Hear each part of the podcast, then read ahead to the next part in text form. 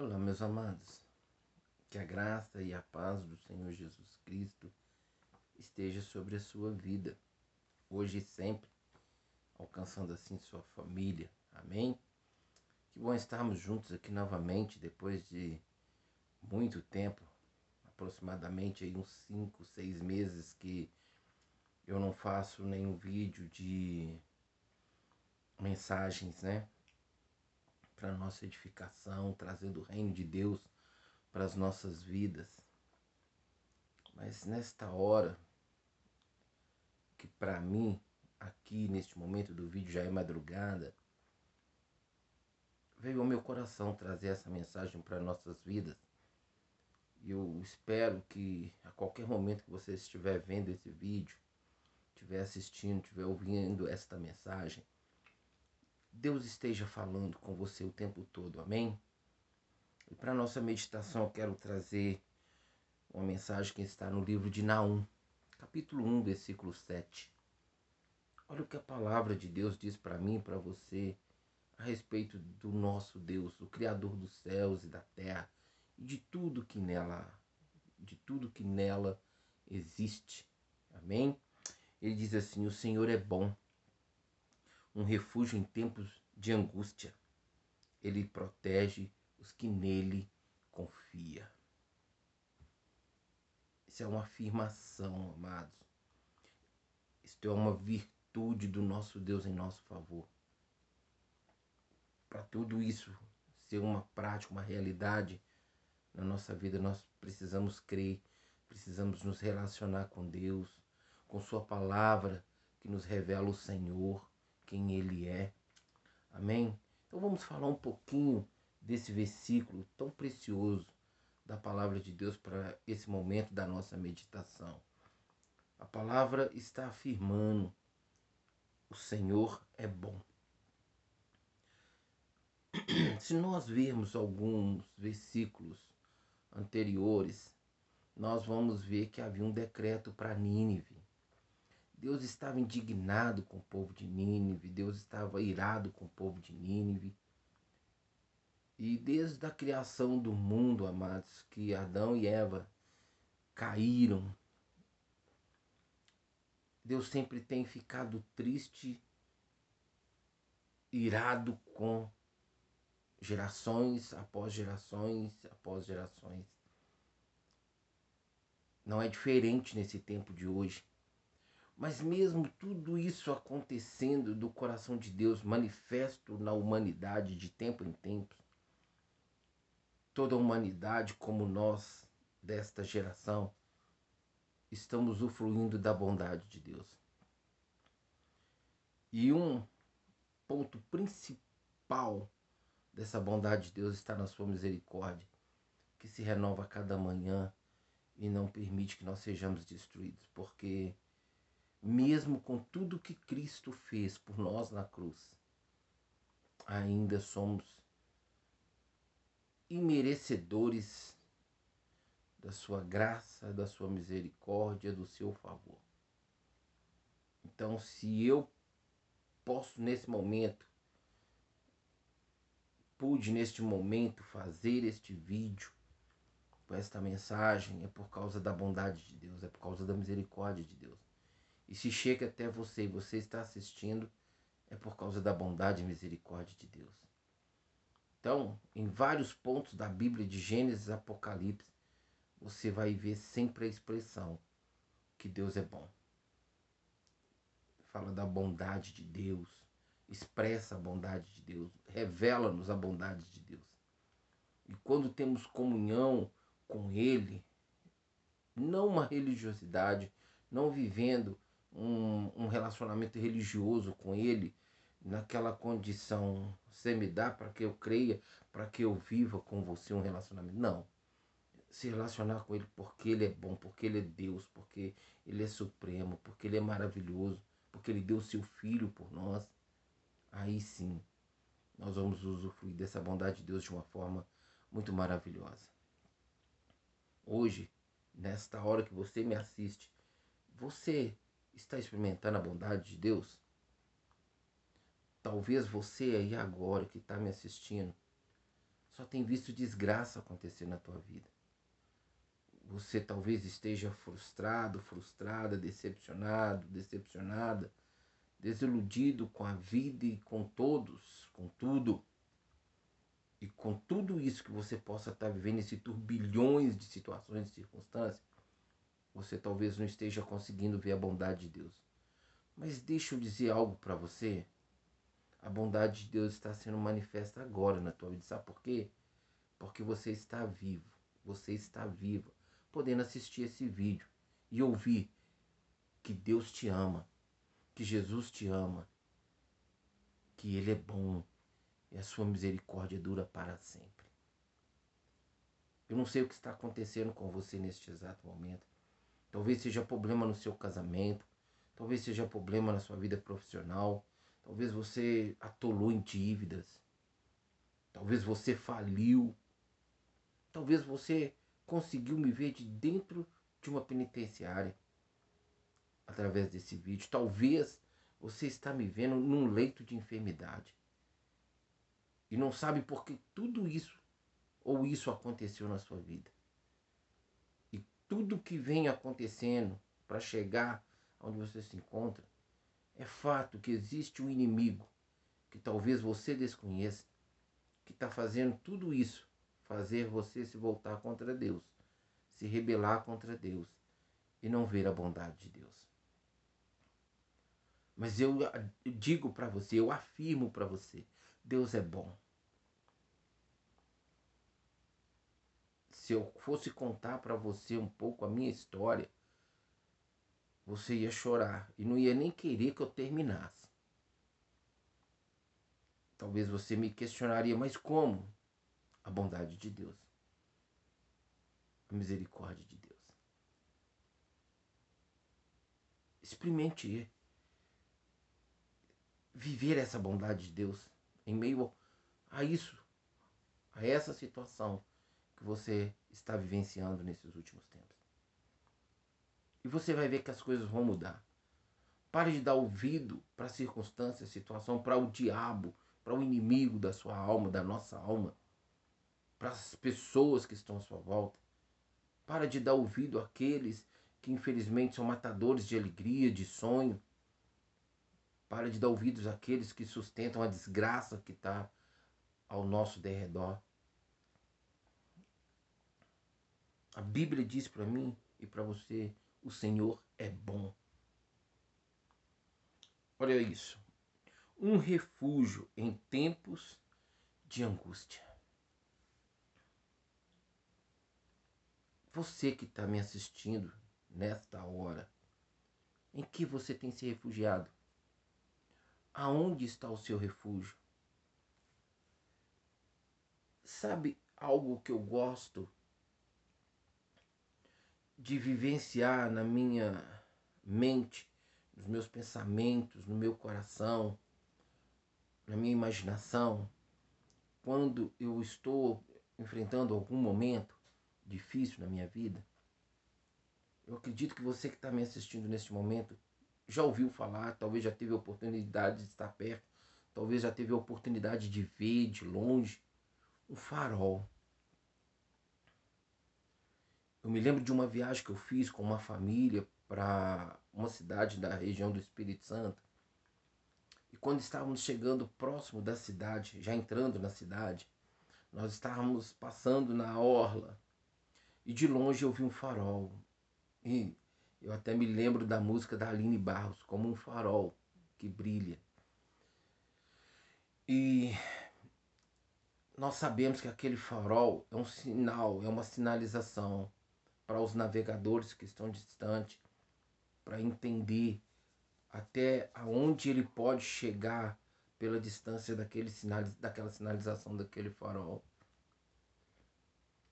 E aquele farol traz para aquele navegador uma segurança de navegação. Traz ali um entendimento que até onde ele pode parar a navegação até onde ele pode ir na navegação, o caminho que ele deve tomar da navegação, onde ele pode se refugiar sem causar danos ao barco, ao navio, à tripulação.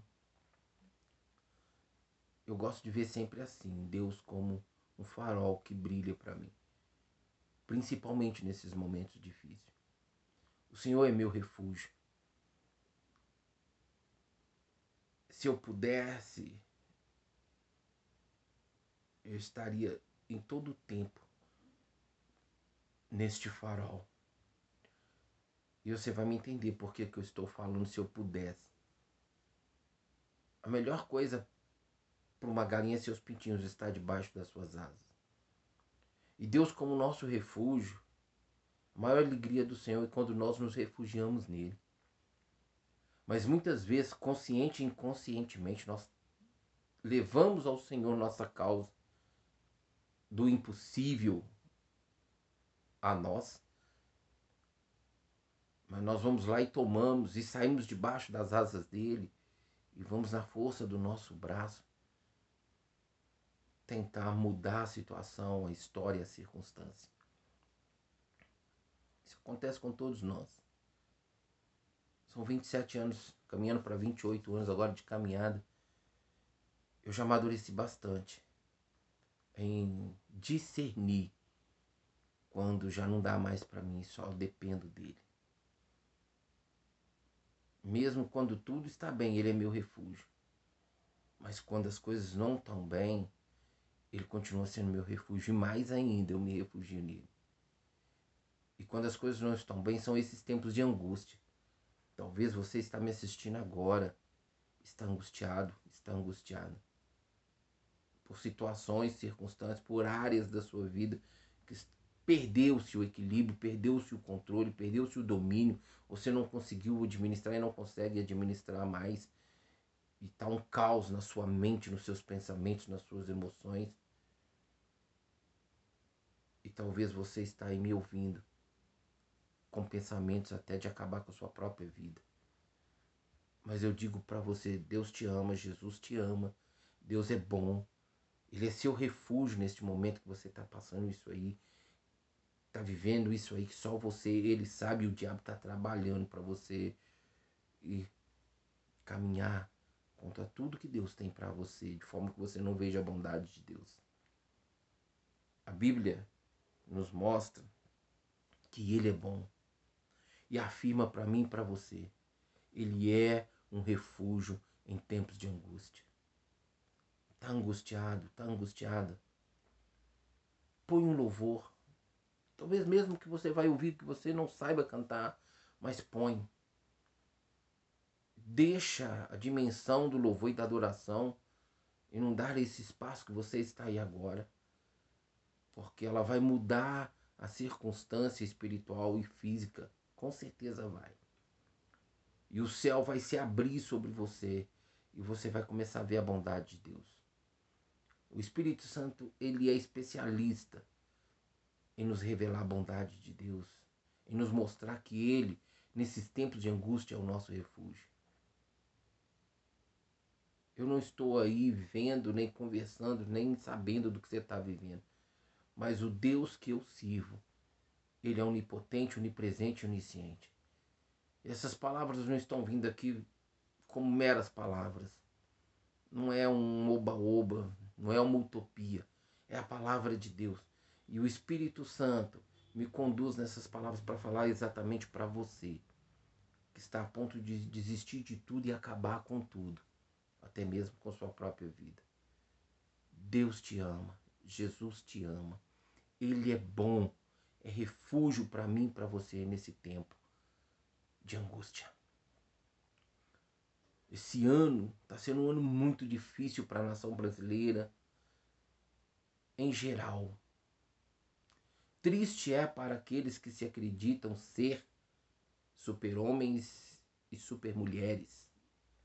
Ninguém é, humanamente não é, e nem espiritualmente, porque nós dependemos de Deus. Somos total e dependente de Deus. Como você está? Deixa Deus se revelar a você por aquilo que Ele é bom. Mas olha só o que a palavra afirma ainda mais para mim e para você. Ele protege os que nele confiam.